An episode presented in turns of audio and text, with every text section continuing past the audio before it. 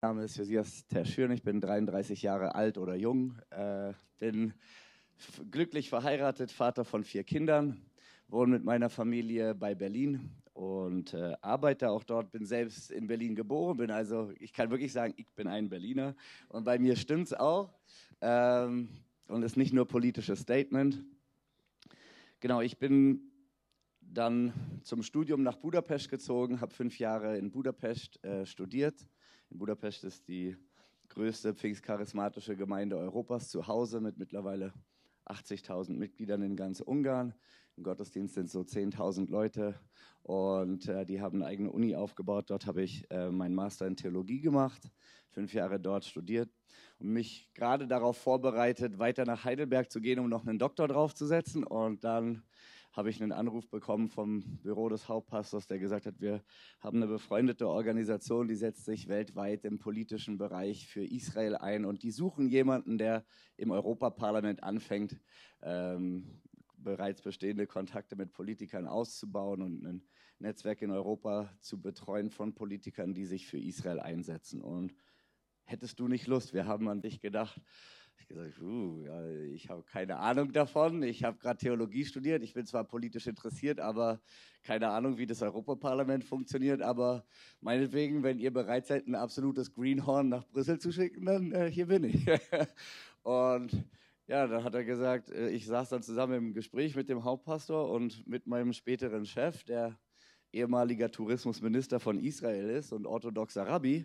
Und er hat dann gesagt, ach, ich nehme dich unter meine Fittiche und ich bringe dir das bei und wir machen das zusammen. Und dann bin ich mit meiner Familie nach Brüssel gezogen und habe ein Jahr in Brüssel gelebt, äh, rund ums Europaparlament, dann äh, gearbeitet und angefangen, ähm, das, was ich ansonsten bis dahin rein biblisch äh, für, für Israel empfunden habe und was ich an biblischer Sicht über Israel äh, auch im Studium mitbekommen habe, zu versuchen, eben auch in die Politik reinzubringen.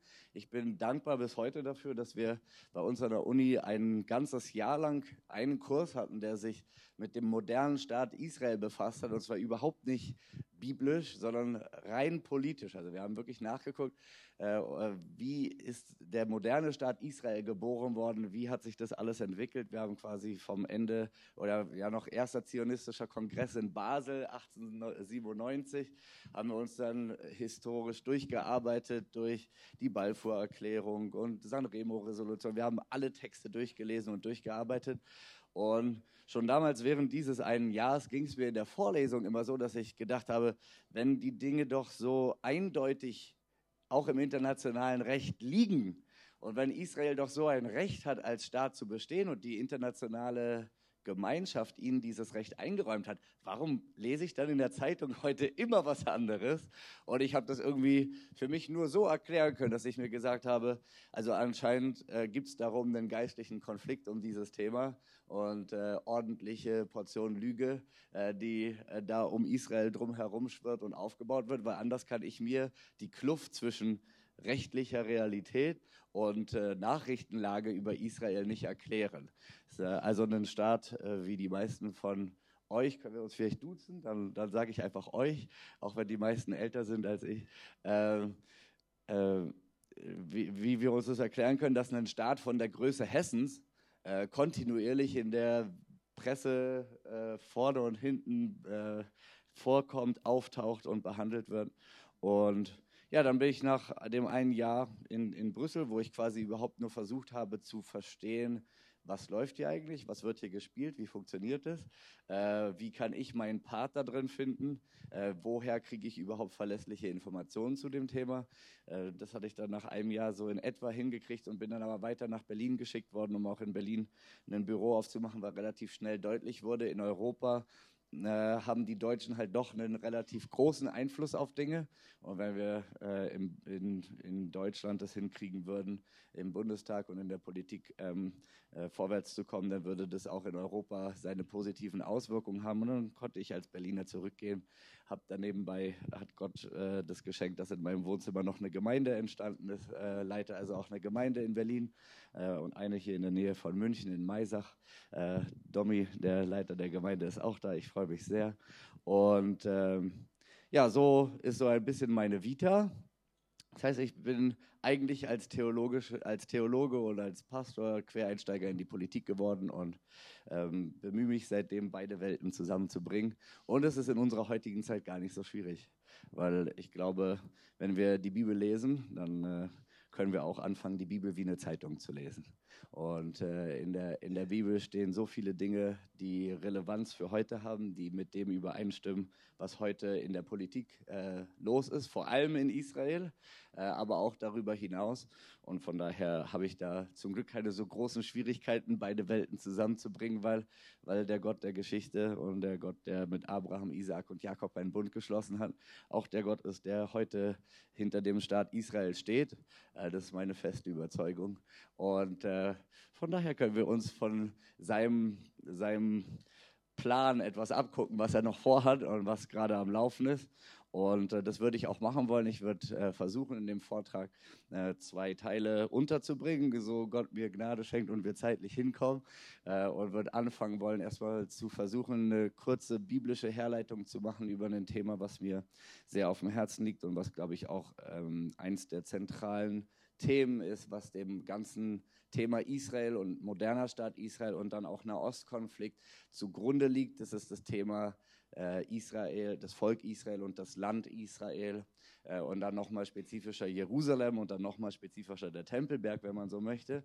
Ich hoffe, dass wir das gemeinsam zeitlich ungefähr hinkriegen. Wir haben am Samstag war ich in Eichach äh, äh, in, in der Gemeinde. Da hatte ich drei Stunden Zeit darüber zu sprechen. Jetzt haben wir nicht drei Stunden Zeit. Von daher äh, werde ich mich ein bisschen zusammenfassen müssen und hoffe, dass wir dann aber auch noch äh, die Überleitung kriegen, so ein bisschen auf die aktuelle politische Lage einzugehen. Genau, das heißt, wenn ihr eine Bibel dabei habt, äh, seid ihr herzlich eingeladen, die aufzuschlagen. Die wird euch euch äh, äh, sicherlich gute Dienste leisten. Ähm, und ähm, ich richte mich hier schnell ein von meinen Papieren her und dann können wir auch schon loslegen. Ja, ich, ich würde euch gern äh, damit reinnehmen, dass es von Anfang an in der Geschichte ein ganz grundsätzlich, Gott hat den Himmel und die Erde geschaffen. Gott sagt, er hat sich, in der Bibel sagt er immer, er hat sich ein Stück Land selbst vorbehalten. Und äh, dieses Stück Land, äh, auf diesem Stück, Stück, Land hat Gott dann später den, äh, die natürlichen Nachkommen Abrahams, also das Volk Israel, angesiedelt. Und äh, die Bibel sagt immer, das ist Gottes Land. Und ähm, von Anfang an äh, am Anfang war die Menschheit, bestand die Menschheit hauptsächlich aus Familien und wir überspringen jetzt ein paar, paar tausend Jahre, weil wir gehen direkt in die Zeit von Noah rein. Da gab es also ungefähr knapp 1000 Jahre Vorlauf äh, vor Noah, aber ähm, bis bis bei Noah sehen wir, dass die ganze Menschheit wieder in eine Familie zurückkommt. Bis dahin hatte sich die Menschheit aus einer Familie entwickelt und äh, hat sich nicht so gut entwickelt. Äh, und deswegen gab es die Sintflut. Und in der Familie von Noah, sagt die Bibel, sind acht Seelen durch die Sintflut hindurch gerettet worden. Und die ganze Chose ging von vorne los. Gott hat sein Programm nicht geändert. Gott hat auch damals gesagt, vermehrt euch, nehmt das Land ein und verteilt euch und äh, herrscht über die ganze Erde. Und wir lesen in der Bibel direkt, danke sehr nett, ähm, nichts, nichts über das, was ich euch jetzt vorlesen möchte. Was ich euch vorlesen möchte, steht im Buch der Jubiläen, das ist also ein apokryphes Buch, was in der Bibel in Teilen zitiert wird. Äh, aber wir finden hinterher im Psalm 105 eine eine Passage, die sich ähm, auf die Aussagen aus diesem Buch bezieht und damit zusammenhängt und das für mich legitimiert, dass eine, eine biblisch gesehen solide Sicht ist, meiner Meinung nach, äh, weil die, das Buch der Jubiläen berichtet uns, dass Noah und seine Söhne, nachdem sie aus der Arche rausgekommen sind, angefangen haben, Lose zu werfen darüber, wie die Erde aufgeteilt werden soll. Wer soll wohin ziehen? Wer soll mit seiner Familie sich wo ansiedeln? Und ich lese euch diesen Teil einfach vor, weil ich glaube, er hilft uns, ein gutes Verständnis zu bekommen bekommen, was auch dann später hinten raus von der Bibel aufgenommen wird. Ähm, es geht eben darum, dass sie das Ganze auf, äh, aufgeteilt haben, gelost haben. Und jetzt äh, sagt das Buch der Jubiläen. Nun zogen Ham und seine Kinder in das Land, das er in Besitz nehmen sollte und das er als seinen Anteil erhalten hatte, in das Südland. Kanaan aber, ihr wisst, Kanaan war der Sohn von Ham, der dadurch, dass Ham sich Noah gegenüber nicht so gut benommen hat, äh, unter Fluch gekommen war. Also Noah hatte gesagt, dass Kanaan sei verflucht. Und ähm, ja, Kanaan, derjenige, äh, das heißt, unter den Söhnen Noahs haben wir jetzt Sam und Japhet. Sam hat den größten Segen bekommen, dann Japhet. Ham hatte weder Fluch noch Segen bekommen und sein Sohn Kanaan hat äh, den Fluch bekommen. Und jetzt äh, geht es um diesen Kanaan. Kanaan aber sah, dass das Libanonland bis zum Fluss Ägyptens schön war. Deshalb zog er nicht in sein Erbland westlich vom Meer, sondern ließ sich im Libanonland nieder, östlich und westlich vom Jordan und dem Meeresufer. Da sprachen sein Vater Ham und seine Brüder Kusch und Misraim zu ihm. Von Kusch kommen später äh, Sudan, Äthiopien, Misraim ist Ägypten. Äh, du wohnst in einem Land, das nicht dein ist und das nicht durch die Lose für uns herausgekommen ist. Tue nicht also. Denn wenn du also tust, dann fallt ihr, du und deine Kinder in dem Land, und zwar als Verfluchte durch Empörung. Denn durch Empörung habt ihr euch angesiedelt, und so werden auch deine Kinder durch Empörung fallen. Und du wirst für ewig ausgerottet. Bleib nicht in Sems Lande wohnen, denn es ist für Sem und seine Kinder durch ihr Los herausgekommen. Du bist verflucht und verflucht von allen Noah-Kindern wirst du bleiben durch den Fluch, wozu wir uns vor dem heiligen Richter und vor unserem Vater Noah eidlich verpflichteten. Aber er hörte nicht auf sie, sondern blieb im Libanonland vom Hamad bis zum, zu Ägyptens Eingang wohnen, er und seine Söhne bis auf diesen Tag. Deshalb wird dieses Land Kanaan genannt. Okay, das heißt, das Buch der Jubiläen berichtet uns, dass Kanaan in das Erbteil Sams hineingegangen ist. Das heißt, Sam hat einen Erbteil bekommen, das ist das, das Gebiet des heutigen Israels und ein bisschen größer. Und Kanaan, der Verfluchte, hat sich in das Erbteil des Gesegneten hinein äh. Und äh, darauf ähm, baut der Psalm 105 auf, den ich euch bitte aufzuschlagen, wenn ihr eine Bibel dabei habt. Wenn nicht, dann lese ich es euch einfach vor. Vielleicht könnt ihr es sogar an die Wand schmeißen, das weiß ich nicht. Und im Psalm 105 äh, möchte ich einige Verse vorlesen, nämlich die Verse 7 bis 15 und dann 44 und 45. Dort sagt das Wort Gottes, er, der Herr ist unser Gott. Auf der ganzen Erde gelten seine Rechtsurteile. Er gedenkt auf ewig an seinen Bund, an das Wort, das er ergehen ließ auf tausend Geschlechter hin. An den Bund, den er mit Abraham geschlossen, an seinen Eid, den er Isaak geschworen hat. Er stellte ihn auf für Jakob als Satzung, für Israel als ewigen Bund als er sprach, dir gebe ich das Land Kanaan, als das Los eures Erbteils, als sie noch leicht zu zählen waren, nur wenige und Fremdlinge darin. Und sie zogen von einem Volk zum anderen und von einem Königreich zum anderen. Er ließ sie von keinem Menschen bedrücken und züchtigte Könige um ihretwillen. Tastet meine Gesalbten nicht an und fügt meinen Propheten kein Leid zu. Und dann Vers 44. Und er gab ihnen die Länder der Heiden, und was die Völker sich mühsam erworben hatten, das nahmen sie in Besitz, damit sie seine Satzungen hielten und seine Lehren bewahrten. Halleluja.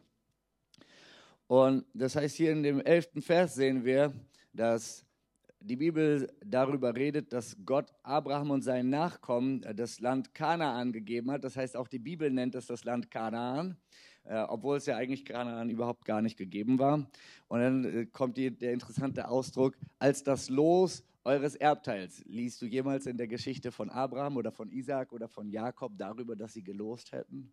Nirgendwo, äh, sondern die, die Losgeschichte ist tatsächlich im Buch der Jubiläen einfach nur überliefert. Das ist jetzt keine biblische äh, Offenbarung, sondern ein apokryphes Buch, also nicht in Gänze Wort Gottes. Aber die, die Bibel nutzt eben auch diesen Begriff des Loses, eures Erbteils. Er sagt nicht zu Abraham deines Erbteils, sondern eures, weil er von Sem abstammt. Und wir sehen, dass äh, dieses Land Gott Abraham zurückgegeben hat und äh, er hat ja Abraham dann rausgerufen und gesagt, komm in ein Land, das ich dir zeigen will und verlass dein, dein, das Haus deines Vaters, verlass deine Verwandtschaft, zieh in ein Land, das ich dir zeigen will und ich will dich segnen und du sollst sein Segen sein und in dir werden gesegnet alle Völker der Erde. Und da beginnt das Israel-Projekt, wenn man so nennen möchte. Und das Projekt Israel ist ein Wiederherstellungsprojekt Gottes Wiederherstellungsprojekt Gottes, die Völker zu segnen. Und ich, ich will kurz darüber sprechen, dass wir verstehen müssen, dass kurz vor der Abraham-Story äh, die, die, ersten Nationen entstanden sind durch Nimrod. Äh, sagt uns die Bibel, dass der, die, der Anfang seines Reiches war Babel, dann hat er Ninive gegründet, andere Städte auch. Und äh, sein Name heißt Rebell Und äh, seine Reiche waren auch von Rebellion geprägt. Und er hat die Völker verführt, gegen den Plan Gottes aufzustehen. Gott hat gesagt, verteilt euch auf der Erde. Er hat gesagt, nein, wir wollen uns nicht verteilen, wir wollen uns an einem Ort sammeln. Wir kennen das Turmbau von Babel. Gott hat das Ganze zerstreut. Und ab dann waren die, die Nationen in Rebellion gegen Gott gepolt. Und Abraham war die Antwort Gottes. Er hat einen erwählt, um aus ihm eine Nation zu machen mit dem Ziel, zum einen ein Volk Israel hervorzubringen, aus dem der Messias hervorgehen würde, und zum anderen die Nation wiederherzustellen.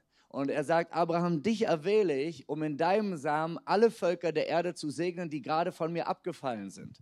Und das heißt, Israel ist das Wiederherstellungsprojekt Gottes. Und das Neue Testament ist so keck und sagt, das Heil kommt aus den Juden. Und ohne Juden keine Gnade, ohne Juden kein Heil. Und äh, dazu hat er Israel erwählt, dass aus Israel der Same Abrahams hervorgehen würde, der eine, der Messias, der Gesalbte, der den Platz Isaaks auf dem Altar einnehmen würde, der anders als Isaak nicht verschont werden würde, auf dem Berg wird Gott es zubereiten und wird Gott versorgen. Da, so hat Gott sich Abraham auf dem Berg Moria geoffenbart. 2000, äh, 4000 Jahre später, äh, nee, Moment, 2000 Jahre später stirbt Jesus von Nazareth tatsächlich auf dem gleichen Berg. Er wurde nicht verschont, sondern er wurde geopfert. Und er wurde geopfert zuerst für Israel, dann aber auch für die Griechen und für die Heiden. Und Gott ist derjenige, der, ein, der die Nation liebt. Gott hat einen Plan mit den Nationen. Und der Plan der Wiederherstellung der Nation, der in Gottes Herz hervorgekommen ist, funktioniert durch Israel. Gottes Ziel ist es, die Nationen durch Israel zu segnen. Und er hat Israel dazu erwählt, ein Segen zu sein für die Nationen. Und wir müssen verstehen, dass auf der Grundlage der Abrahams Geschichte in 1. Mose 12 sagt Gott das sehr deutlich. Er sagt, ich will dich in dieses Land führen und du sollst gesegnet sein und du sollst dein Segen sein. Und wir müssen verstehen, dass biblisch gesprochen die Juden nur dann gesegnet sind, im biblischen Sinne gesegnet sind, wenn sie in dem Land sind und nur dann ein Segen sind, wenn sie in diesem Land sind. Nur dann können sie wirklich ihre Aufgabe und ihren Dienst in Richtung der Nation wahrnehmen. Für uns als Heiden, für uns als Deutsche ist es ein Segen, dass Juden in unserem Land sind. Darüber rede ich nicht. Ich, äh, das ist für uns ein Segen, aber für sie ist es ein Fluch. Wenn ihr die Bibel kennt, dann wisst ihr, dass im 5. Mose 28 14 Verse Segen sind und dann über 50 Verse Flüche. Und einer der Flüche ist, ich werde dich aus deinem Land vertreiben und ich werde dich aus deinem Land rausnehmen.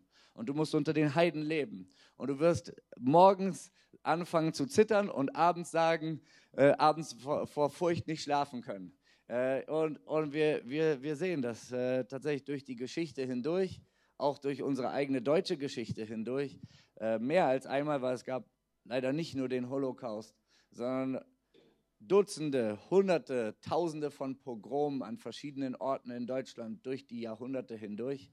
Und sie äh, lebten unter uns, aber das war nicht unbedingt ein Segen für sie. Und wir sehen, dass das Volk der Juden, das Volk Israel, dann an seinem Platz und an seinem Ort ist und seine Funktion ausführen und ausüben kann, wenn sie im Land Israel sind, so wie Gott zu Abraham gesagt hat. Dort werde ich dich segnen und du sollst ein Segen sein. Und wir sehen, dass ab dann ein Prozess beginnt und ein Hin und Her äh, zwischen den Juden und dem Land, äh, was ganz interessant ist für uns nachzuvollziehen und wo wir sehen können, dass der Widersacher, der Teufel, die ganze Zeit nichts mehr versucht, als die Juden davon abzuhalten, diesen Auftrag und diese göttliche Berufung zu erfüllen, Segen der für die Nation zu sein, in dem Land zu sein und mit Gott in Beziehung zu sein. Das ist äh, seit jeher sein, äh, sein, sein, der größte Plan des Teufels, das irgendwie auf die Art und Weise zu verhindern.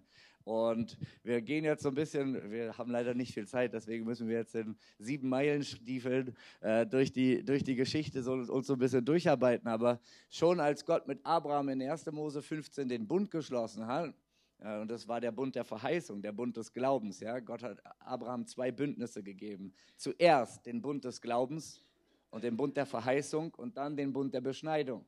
Und es ist ganz wichtig, die Reihenfolge zu beachten. Das ganze Neue Testament redet darüber, wie wichtig die Reihenfolge ist. Und äh, als er ihm den Bund des Glaubens gegeben hat, hat, äh, Gott, hat Gott Abraham gesagt, bring ein paar Tiere her, teile die durch, ich will mit dir einen Bund schließen. Und dann, dann heißt es, kam ein großer Schrecken über Abraham. Und Abraham äh, sah, wie eine Feuerfackel, wie ein brennender Ofen durch die Stücke gehen. Und ein großer Schrecken kam über ihn und Gott sagt äh, zu ihm, dein, du sollst wissen, dass dein Same nach dir 400 Jahre lang in Knechtschaft sein wird. Und dann werde ich sie zurückbringen in dieses Land, wenn die Sünde der Amoriter voll ist. Das heißt, äh, Gott hat gesagt, die, die Kanaaniter, die jetzt hier in dem Land wohnen, Abraham hatte bis dahin äh, und auch sein ganzes Leben lang, hat Abraham so gut wie nichts von dem verheißenen Land besessen. Nur die Höhle Machpela hat er gekauft, seine Frau zu begraben. Ansonsten ist er die ganze Zeit im Glauben gewandelt. Ist mein Land, ist mein Land, ist mein Land, ist mein Land. Und er hat noch nichts davon eingenommen. Wir wissen dann von Jakob, dass er noch ein kleines Stückchen mehr Land eingenommen hat, einen Bergrücken bei Sichem. Äh, er sagt, den habe ich mit meinem Bogen den Amoritern abgenommen und er hat ihn Josef geschenkt und ihn Josef vermacht. Ja, das war das Einzige, was die Patriarchen vom Land bekommen haben. Und dann sind sie ab nach Ägypten. Und am Anfang war Ägypten für sie Schlaraffenland. Josef war da. Josef äh, hat äh, für sie vorgesorgt. Sie wohnten im reichsten äh, Bezirk Ägyptens und waren gut versorgt, hatten einen Bruder als Ministerpräsident. Das Ganze in Ordnung, ließ sich leben. Und dann ging es ihnen so lange gut, wie die Ägypter sich an Josef erinnert haben. Und dann sagt die Bibel, kam ein Pharao auf, der Josef nicht kannte. Und ab dann begann es schlimm zu werden für sie. Und sie kamen in Unterdrückung. Und je mehr sie zugenommen haben, desto stärker wurde die Unterdrückung oder umgekehrt eigentlich. Je stärker die Unterdrückung wurde, desto mehr haben sie zugenommen, sagt das Wort. Und trotzdem nach 430 Jahren führt Gott sie aus der ägyptischen Gefangenschaft heraus. Dieses Maß der Sünde der Kanaaniter war voll. Und Gott hat gesagt, jetzt ist das Land soweit, sie auszuspeien. Wir müssen verstehen, das Land ist ein geistliches Land. Die Bibel redet darüber, dass das Land es nicht ertragen hat, dass die Kanaaniter in ihm weiterleben. Und im 3. Mose 18, 3. Mose 20, könnt ihr zu Hause nachlesen, sagt das Wort, und das Land spie die Kanaaniter aus. Also ihm wurde übel. Und äh, dann sagt Gott zu den Israeliten, wenn ihr zurückkommt, dann achtet auf meine Rechtsbestimmungen weil wenn ihr sie nicht beachtet, dann wird euch das Land genauso ausspeien, wie es die Kanaaniter vor euch ausgespien hat. Und wir lesen dann, dass Gott äh, durch Mose das Volk Israel, äh, Israel, aus Ägypten herausführt. Wir sehen, dass er mit ihnen in, ein, in einen Bund hineintritt am Berg Sinai. Und dann äh, kommen sehr interessante Passagen, die wir eigentlich äh, gut zusammen studieren könnten, aber zeitlich leider werden wir gerade nicht hinreichen. Aber ich empfehle euch 5. Mose 29 bis 31 mal durchzustudieren in Bezug auf Israel und das Land. Gott sagt Israel voraus, dass sie das Land einnehmen werden. Er sagt, ich habe euch das Land gegeben, die Sache ist bei mir schon durch. Und da waren sie, haben sie noch nicht mal einen Fuß drauf gesetzt gehabt. Hat Gott gesagt, bei mir ist die Sache schon durch, ihr habt das Land. Und das ist für uns im neutestamentlichen Kontext sehr interessant, weil die Bibel sagt über, über uns, wir sind mit allen geistlichen Segnungen in der Himmelswelt gesegnet in Christus Jesus. Und Gott sagt, bei mir ist die Sache durch. Und jetzt ist die Frage, wie viel machst du? Wie viel kämpfst du? Nimmst du dein Jericho ein? Nimmst du dein Ei ein? Oder sagst du, oh nein, da sind Mauern, ich muss weglaufen? Und äh, das heißt nicht, dass wir keinen Kampf haben werden. Wir werden Kampf haben. Äh, wir werden viele Bedrängnisse erleiden, aber für Gott ist die Sache schon durch. Die Frage ist, wie viel nehmen wir von dem in Besitz, was Gott uns gegeben hat? Das ist die Frage. Und wir brauchen den, den Charakter von Josua und einen anderen Geist wie Josua, damit wir das einnehmen können, was Gott für uns hat. Amen. Und äh, so waren die Israeliten auch drauf, zumindest unter Josua. Und äh, wir, jetzt ist wichtig, dass wir verstehen, äh, bei Josua sehen wir ein ganz wichtiges Prinzip, was anfängt und sich ab dann durch die Bibel durchzieht, dass wir verstehen, wie Israel das Land eingenommen hat. Wir müssen verstehen, dass vom ersten Schritt ins verheißene Land hinein äh,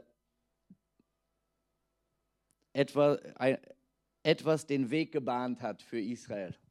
Wie sind sie über den Jordan gekommen? Kennt ihr die Geschichte? Wie sind sie durch den Jordan gekommen? Die Bundeslade. Die Bundeslade ging voraus. Dann stoppte der Jordan. Wie haben sie Jericho eingenommen? Sie sind drumherum gezogen und haben die Bundeslade, die ihnen vorher den Jordan gestoppt hat, siebenmal um die Stadt rumgeführt. Und die Herrlichkeit Gottes hat die Mauern für sie niedergerissen. Und ab dann war die Bundeslade und ging ihnen voraus. Die Bundeslade ist ein Symbol in der Bibel für die Herrlichkeit Gottes in der Mitte seines Volkes. Und äh, von Anfang an war es die Herrlichkeit Gottes. Gott selbst sagt es durch Mose noch, bevor sie das Land betreten. Er sagt, ich werde Hornissen vor dir her senden, die die Kanaaniter vor dir her vertreiben. Das heißt, Gott, ich glaube nicht, dass es jetzt so kleine fliegende Insekten waren, die Gott vorher geschickt hat, sondern ich glaube, dass Gott über eine geistliche Realität spricht. Und äh, ich weiß nicht, ob du, ich habe war früher immer im Zeltlager jeden Sommer und äh, wir mussten immer die erste Aktion, wenn wir auf unseren Lagerplatz kommen äh, wollten, war zu gucken, wo sind die neuesten Wespennester dieses Jahr und dann mussten wir erstmal die Wespennester äh, ausräuchern. Und ich kann dir sagen, wenn du beim Wespennest äh, dir dein Feuerzeug versagt, äh, dann, dann äh, musst du ganz schnell laufen. Weil wenn die erstmal hinter dir her sind, dann hilft nur noch Rennen. Und so ähnlich sagt Gott, ich sende Hornissen vor dir her und die werden die Kananiter vertreiben. Und geistlich gesprochen war das die Bundeslade. Die ging voraus und sie hat ihnen geholfen, das Land einzunehmen. Wir müssen verstehen, dass bis dahin das Volk Israels am Land Israel als Anspruch nur deutlich machen konnte, wir haben die Verheißung von Gott bekommen. Das heißt, wir haben ein geistliches Recht, einen geistlichen Anspruch an diesem Land.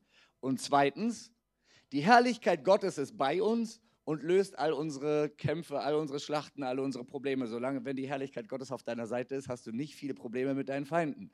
Und äh, so war es. Die Herrlichkeit Gottes hat Israel geleitet und geführt. Und wir sehen, dass wie Gott es durch Mose vorhergesagt hat, und wir haben jetzt nicht die Zeit darüber äh, intensiv zu sprechen, aber er hat zu Mose gesagt, ich lege nun vor dich Segen und Fluch.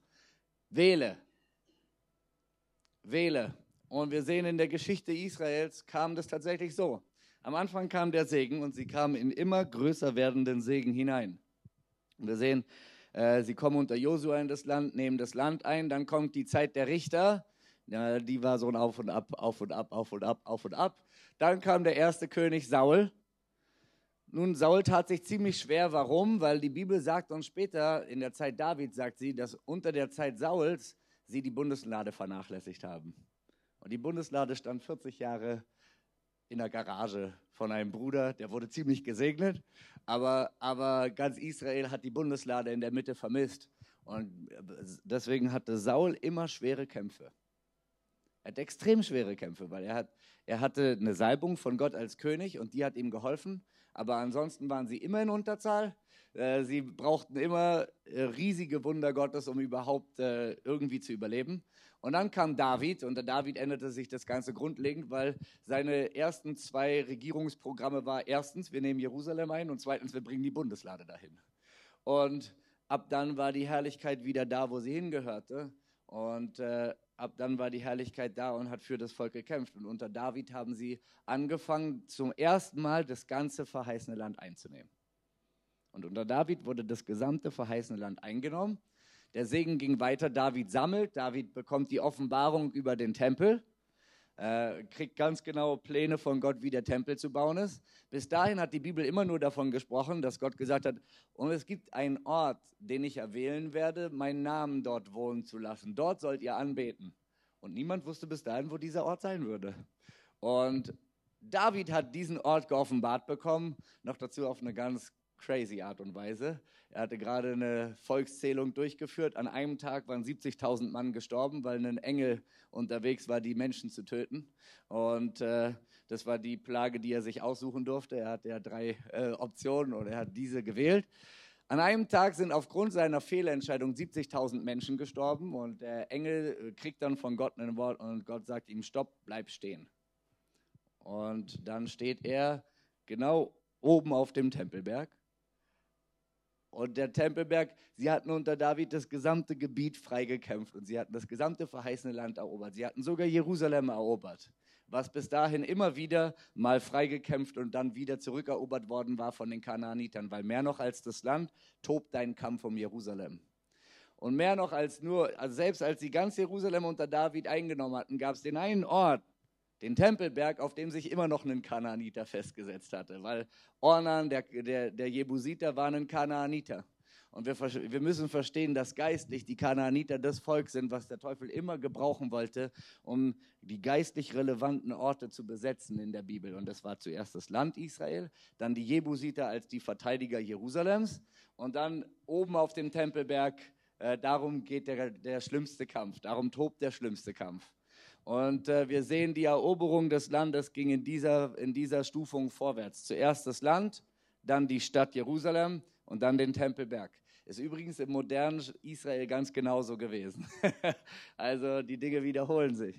Und wir sehen dann, sind sie oben auf der Tenne von Arauna, von Ornan, und sie sehen diesen Engel. Und sie sehen sein Schwert äh, stehen. Und dann, sagt, dann, dann kommt der Prophet zu David und sie sagen, hier wollen wir einen Altar errichten. Und dann sagt Ornan, ja, errichtet einen Altar, ich schenke euch meine Stiere, ich schenke euch das Land, errichtet einen Altar, macht hier, was ihr wollt. Äh, und David hatte die geistliche Genialität zu sagen, nee, ich will das nicht geschenkt haben, ich will es bezahlen. Ich will das Land kaufen, das Opfer soll, mir etwas, soll mich etwas kosten. Und er hat angefangen, dieses, dieses Stück Land zu kaufen, das nennen wir heute Tempelberg. Und er hat den Tempelberg erworben um einen Preis, legal. Und genau da, wo der Engel, der vorher noch 70.000 Israeliten getötet hatte, stehen geblieben ist, genau dort haben sie den Altar hingebaut. Und von da aus haben sie abgemessen, wie, wo der Tempel hinkommt. Weil das war äh, für, für die Israeliten im Alten Testament zur Zeit Moses und Josuas ganz einfach, wie die Stiftshütte aufgebaut werden soll. Die Wolkensäule läuft vor ihnen her, bleibt irgendwo stehen. Da, wo die Wolkensäule stehen bleibt, kommt der Altar hin. Fertig. Äh, aber die Wolkensäule war in der Zeit der Richter, nun lesen wir nichts mehr von ihr. Und äh, in der Zeit Sauls lesen wir nichts mehr von der Wolkensäule. In der Zeit Davids lesen wir nichts mehr von der Wolkensäule. Und deswegen brauchten sie eine prophetische Offenbarung darüber, wo will Gott dann den, seinen Namen wohnen lassen. Und Gott hat das genau inmitten des Gerichts David geoffenbart. Das nennt man Gnade. Und er hat David gezeigt, hier will ich den Tempel haben. Und wie, beim Vermessen ist es auch immer so, du musst erstmal einen Punkt irgendwo ein, einordnen und wenn du den hast, kannst du daran alles vermessen. Und so haben sie es beim Tempelberg auch gemacht. Der Engel hat den Startpunkt gezeigt und von da aus wussten sie, wie der Tempel anzuordnen ist. Und David konnte das alles Salomo übergeben, den Plan, alle Baumaterialien, äh, den Ort, wo der Altar war, das Grundstück hatte er gekauft, alles war vorbereitet. Salomo hat das Volk in noch größeren Segen hineingeführt und der, die Segensleiter ging immer noch weiter aufwärts. Unter Salomo war der Höhepunkt. Unter Salomo im Buch Prediger lesen wir, äh, äh, ja, Silber war, äh, Steine, äh, Silber war so viel wert wie Steine. Sie, sie, sie, sie hatten so ein Reichtum, sie hatten so einen Ruhm, so eine Erkenntnis, Offenbarung, alles war da unter Salomo. Und auf dem Höhepunkt der Segnung des Gesetzes schreibt Salomo das Buch der Prediger, alles ist nichtig. Und wir wissen daraus, dass selbst der größte Segen, der größte Ruhm, der größte Erfolg, die tollste Familie letzten Endes im Inneren des Herzens des Menschen doch nicht Erfüllung bringen. Und deswegen ist das Buch der Prediger die beste Erinnerung daran, wie der Prediger sagt, Gott hat den Menschen die Ewigkeit ins Herz gelegt. Und wir haben so eine Sehnsucht nach der Ewigkeit und die wird dir kein Geld der Welt ausfüllen. Die werden dir auch nicht 700 Frauen wie bei Salomo ausfüllen. Äh, die wird dir keine Armee ausfüllen, kein Ruhm, kein Erfolg, keine Erkenntnis, keine Weisheit. Die kann nur der Herr selbst ausfüllen. Und äh, bis Salomo ging die Segenskurve hoch. Israel kam in den Segen hinein, nahm das Land ein. Äh, und ab Salomo ging es rapide abwärts. Das Volk teilte sich in zwei, weil Salomo am Ende seines Lebens ziemlich viel Mist gebaut hat, in Götzendienst hineingegangen ist. Und dann das Nordreich Israel ging sehr, sehr schnell bergab. Da gab es so gut wie keinen guten König. Äh, vielleicht am ehesten noch Jehu, aber äh, ansonsten nur schlechte Könige. Und äh, das Nordreich Israel ging in assyrische Gefangenschaft, ist bis zum heutigen Tag nicht mehr aufgetaucht. Eines der großen Geheimnisse unserer Zeit. Wo sind die zehn Stämme Israels, die in assyrische Gefangenschaft gegangen sind? Und wenn ihr die alten Propheten, die alttestamentlichen Propheten studiert, dann, dann äh, achtet, da, achtet mal darauf, wie präzise die alttestamentlichen Propheten sich ausdrücken, weil sie unterscheiden immer zwischen dem, was Gott mit Juda vorhat und dem, was Gott mit Israel vorhat. Und das ist nicht dasselbe. Sondern Israel sind die zehn Stämme, Juda sind drei Stämme. Sagst du, hä, 13 Stämme? Ja, weil Josef ist Manasse und Ephraim geworden, ja. Und in Juda im Südreich war Juda, Benjamin und die Leviten äh, waren äh, der Hauptteil des Südreiches. Und dann haben wir die zehn Stämme, die sind in assyrischer Gefangenschaft. Und Gott sagt, er wird Israel und Juda wiederherstellen. Er wird die beiden wieder eins machen. Und das ist noch nicht geschehen. Ist noch offen. Und wenn wir heute von Juden reden, dann steckt schon im Wort drin, woher die kommen. Von Juda. Und das heißt, die Juden, die wir heute kennen, die kommen von Juda, vom Südreich. Das ist das, was gerade wiederhergestellt wird. Aber wir sind noch weit davon entfernt, die zehn Stämme wiederhergestellt zu sehen. Von daher, das wird richtig spannend. Man liest manchmal solche Sachen, dass also, oder ja, in manchen Kreisen äh, beschäftigen sich die Leute mit diesen Thematiken. Und einige behaupten, in Israel ist zum Beispiel die Gentechnik sehr weit fortgeschritten. Sie sind unglaublich weit darin, äh, über die Gene nachweisen zu können, ob jemand zu Israel und Juda gehört. Und äh, es gibt Behauptungen, dass zum Beispiel die Taliban einer der, einer der zehn Stämme sein könnte. Weil es ist zweifelsohne so, dass die zehn Stämme in Gebieten angesiedelt worden sind, die heute muslimisch sind. Und das ist doch politisch eine super spannende Gemengelage. so, von daher, ich weiß nicht, wann das geschieht. Ich weiß nur, dass es geschehen wird. Wann, keine Ahnung. Aber das ist eine tickende Zeitbombe. Und irgendwann geht die hoch und Gott sagt, Huhu, ich habe noch eine Überraschung für euch. Und äh, das wird spannend. Äh, von daher, äh, genau, das waren die zehn Stämme im Nordreich, assyrische Gefangenschaft. Und dann das Südreich hatte ein paar gute Könige, die wiederhergestellt haben. Und dann hat sich die Zeit ein bisschen, äh, die Zeit der Gnade verlängert. Aber auch sie sind in die babylonische Gefangenschaft hineingegangen. Und ich will in der babylonischen Gefangenschaft über eine wichtige Sache reden, die wir verstehen müssen, damit wir den Zusammenhang zwischen dem Volk Israel, dem Land Israel, der Herrlichkeit Gottes und so weiter verstehen können. In der Zeit, in der Babylon hat, hat das Land Israel in drei Wellen überfallen und weggeführt. Und erst in der dritten Welle, also als sie Jerusalem zum dritten Mal eingenommen haben, haben sie den Tempel zerstört. Und in der Zeit diente als schon verschleppter Hesekiel. Hesekiel war also mit den schon verschleppten Juden unterwegs und Hesekiel diente. Und ihr wisst, Hesekiel war ein sehr geistlicher Mann. Also der hat Sachen erlebt, äh, der, Gott hat ihn am Schopf genommen, so sagt er, und ihn einfach mal ein paar tausend Kilometer weiter, östlich, äh, weiter westlich wieder abgesetzt und gesagt, so Hesekiel, jetzt zeige ich dir hier mal was, was hier gerade geistlich so los ist. Und wenn du noch ein bisschen weiter guckst, mein Lieblingslehrer an der Uni hat das immer so scherzhaft gesagt, weil wir über die Entrückung von Philippus gesprochen haben in der Apostelgeschichte oder sowas. Und er hat gesagt, sein Lieblingsding ist da Hesekiel, der, der von Gott genommen wird in und Hesekiel 40 bis 48 redet über den Tempel im tausendjährigen Reich, ja. Und er sagt, und Gott setzt Hesekiel so ab und Hesekiel fragt so, wo bin ich? Wann bin ich? In welchem Land bin ich? In welchem Jahr bin ich gelandet? Äh, Hesekiel hat mit Gott so eine Zeitreise gemacht in Hesekiel 48. Es war keine prophetische Schau, sondern Gott hat ihn persönlich dorthin gesetzt und er hat da abgemessen vor Ort. Das heißt, äh, geistlich sind einige Dinge möglich. Auf jeden Fall, Hesekiel hatte eine Vision. Äh, wir müssen jetzt das ganze zehnte und elfte Kapitel lesen. Aber Hesekiel hat eine Vision von der Herrlichkeit Gottes in Jerusalem.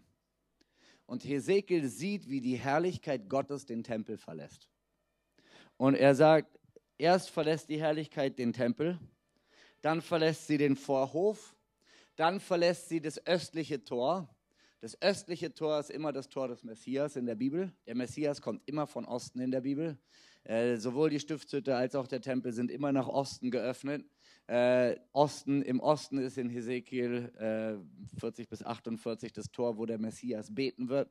Äh, durch dieses Osttor wird aus der, im tausendjährigen Reich die, der, der, der Strom, den Hesekiel 47 beschreibt, äh, der geht aus dem Thron raus und geht dann unter der Schwelle des Osttores hinaus und wird alle äh, Gewässer der Welt wiederherstellen, weil das Buch der Offenbarung sagt uns, bis dahin werden alle Gewässer der Welt in Blut verwandelt sein und äh, der Strom aus dem Tempel wird sie wieder heilen.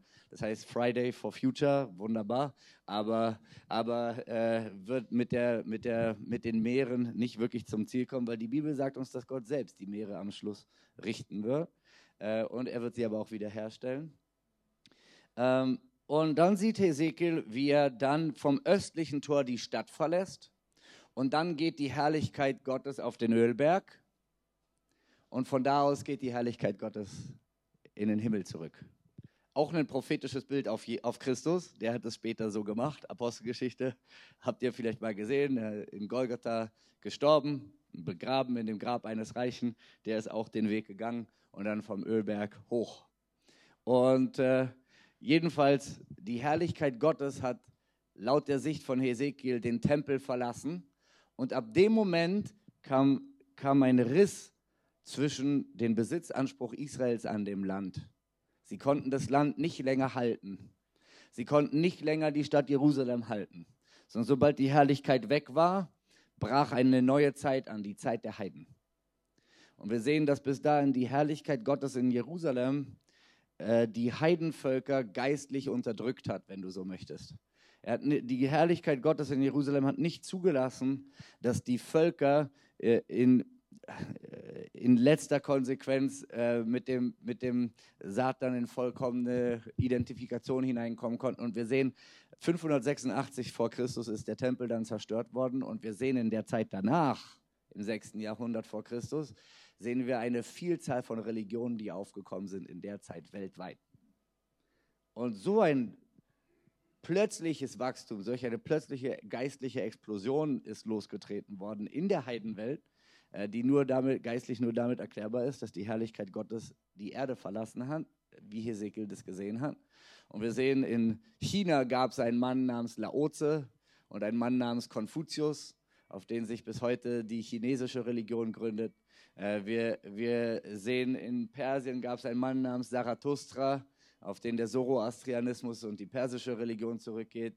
In, äh, in Europa kam, äh, in Indien lebte ein Mann namens Buddha, auf den der Buddhismus zurückgeht.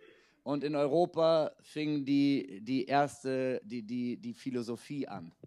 Und die ersten Philosophen kamen auf in Europa, äh, in Griechenland und, äh, und haben angefangen, die, die ganze ideologische Welt des Materialismus aufzubauen. Weil sie haben damals, die ersten Philosophen waren diejenigen, die das geschafft haben, die Griechen aus dem Aberglauben der griechischen Mythologie zu befreien. Äh, und es war zivilisatorisch ein Riesenschritt. Äh, geistlich haben wir damit heute äh, noch ziemlich zu kämpfen, weil der Materialismus da entstanden ist, der in letzter Konsequenz sogar Gott leugnet. Ähm, und und damit haben wir zu kämpfen, aber zivilisatorisch war das ein Riesenfortschritt und wir sehen, dass deswegen die Euro europäische Kultur eine sehr, sehr ho äh, hochkarätige, ähm, starke Kultur geworden ist. Und wir sehen, dass weltweit äh, die Nationen davon profitiert haben und gesegnet worden sind. Äh, der Kolonialismus hatte nicht nur negative Seiten, hatte er auch, aber er hatte auch positive Seiten für die Völker, von der sie bis heute profitieren. Ähm, jedenfalls all das ist losgetreten worden in seiner Entwicklung, nachdem die Herrlichkeit Gottes Jerusalem verlassen hat. Ist das nicht interessant? Und wie, was, wie das unsere Welt geformt hat, in der wir heute leben. Und dann, dann, redet, dann redet die Bibel, da, dann kennt ihr die Wiederherstellungsprozesse, dass sie zurückgekehrt sind. Sie haben den Tempel wieder aufgebaut, aber der Tempel hat ein leeres Allerheiligstes gehabt. Keine Bundeslade drin. Und sie haben an Yom Kippur, dem, dem, dem Versöhnungstag, das Blut auf einen Stein gegossen. Na, das war nun für einen gesetzestreuen Juden, dem, dem Hohepriester, muss es jedes Jahr neu das Herz zerrissen haben. Weil sie haben verstanden, das Wesentliche fehlt. Die Herrlichkeit Gottes in unserer Mitte fehlt. Und dann ähm, gehen wir ein bisschen weiter durch die Zeit und wir ähm, sehen, dass zu der Zeit ein anderer Prophet noch gedient hat, Daniel. Und Daniel hat eine Vision darüber bekommen, was äh, dann geistlich, was dann in der Zukunft passieren würde. Ihr kennt die vier Weltreiche, die Daniel gesehen hat, dass zuerst also die Babylonier kommen, dann die Perser, dann die Griechen, dann die Römer. Äh, Daniel hat das alles vorausgesehen und Daniel hat auch prophezeit, dann wird der Gesalbte des Herrn kommen, er wird äh, eine ewige Gerechtigkeit aufrichten, er wird der Übertretung ein Ende machen, er wird ein Allerheiligstes salben. Äh, er hat all das gesehen und Daniel bringt dort in dieser Prophetie in Daniel 9 ein neues Prinzip hinein in die Beziehung Israels zum Land Israel. Und er sagt, ab dem Moment, wo die Herrlichkeit uns verlassen hat, gilt nicht mehr nur noch, Gott hat es uns verheißen und die Herrlichkeit Gottes ist mit uns und löst die Sache für uns, dass das zu uns kommt und wir es bewahren können, sondern er bringt ein neues Prinzip hinein in die Beziehung zum Land und dieses Prinzip nennen wir heute internationales Recht. Und Daniel argumentiert so, dass er sagt, vom Erlass der Wiederherstellung Jerusalems bis zum Messias werden 69 Wochen vergehen und so weiter. Äh, und der Erlass zur Wiederherstellung Jerusalems ist von wem erlassen worden? Welcher König, welcher heidnische König hat den Erlass? Kyros. Genau, Kyros hat das erlassen. Kyros. Kyros. In 2. Äh, Chronik 36 können wir es nachlesen, es war Kyros. Und schon Jesaja hatte Jahrhunderte vorher prophezeit, dann wird der Gesalbte des Herrn kommen, Kyros. Das heißt, er hat ihn mit Namen benannt, schon Jahrhunderte im Voraus. Und der Kyros kam tatsächlich. Und äh, in 2. Chronik 36 können wir es äh, nachlesen. Äh, es lohnt sich vielleicht, die Bibelstelle noch ähm, zu bringen, weil dann haben wir, glaube ich, den geistlichen Vorbereitungsteil in etwa und dann will ich euch die politische Ableitung davon sagen. In 2. Mo, äh, 2. Chronik 36, Vers 22 bis 23, dort heißt es, und im ersten Jahr des Kyros, des Königs von Persien, damit das Wort des Herrn erfüllt wurde, das durch den Mund Jeremias ergangen war, da erweckte der, also das, das Wort Jeremias, das bezieht sich auf die 70 Jahre, die Jerusalem zerstört sein muss. Gleichzeitig der Name Kyros taucht in Jesaja 45 auf. Da erweckte der Herr den Geist des Kyros, des Königs von Persien, sodass er durch sein ganzes Königreich auch schriftlich bekannt machen und sagen ließ, so spricht Kyros, der König von Persien, der Herr, der Gott des Himmels, hat mir alle Königreiche der Erde gegeben und er selbst hat mir befohlen, ihm ein Haus zu bauen in Jerusalem, das in Juda ist. Wer irgend unter euch zu seinem Volk gehört, mit dem sei der Herr sein Gott und er ziehe hinauf. Und äh, wir lesen später, ja, na, bleiben wir erstmal dabei. Wir, und wir sehen, dass, der, dass Gott dem Kyros den Geist aufgetan hat. Und dann tut der Mann was, was er vielleicht selbst gar nicht in letzter Konsequenz verstanden hat. Ja? Und er sagt, Jerusalem soll wieder aufgebaut werden. Und äh, ich will den Tempel auch wieder aufgebaut sehen. Und äh, das, das hat er als Gesetz erlassen, auch schriftlich.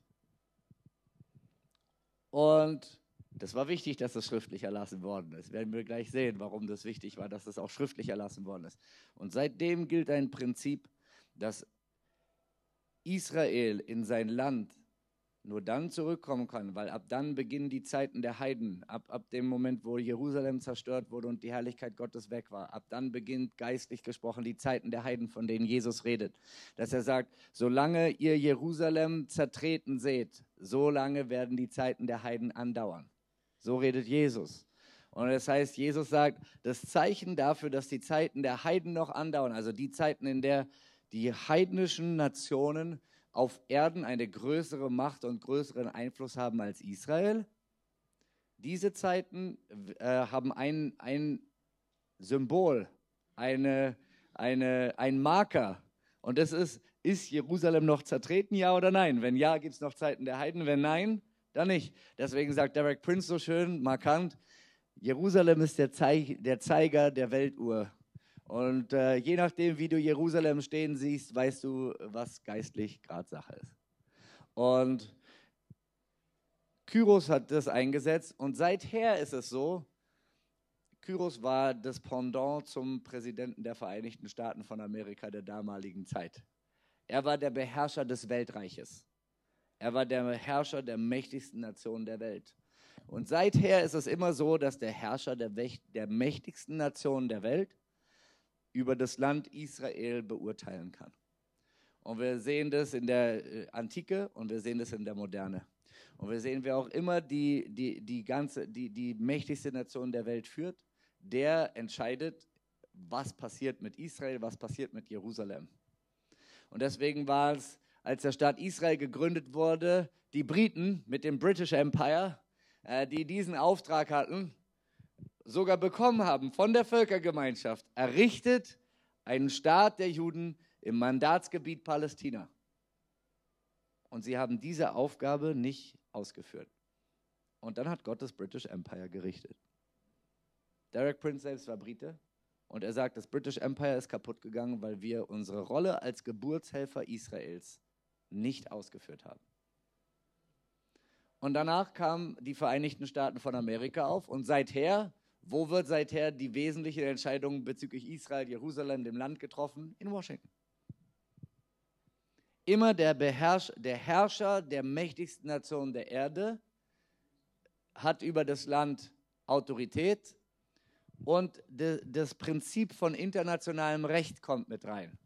Und jetzt die Bibelkenner von euch, die werden wissen, dass als sie zurückgekommen sind ins Land unter Esra, Nehemiah, Zerubabel, haben sie immer Anfeindungen bekommen. Wann haben sie die größten Anfeindungen bekommen? Wenn sie angefangen haben zu bauen.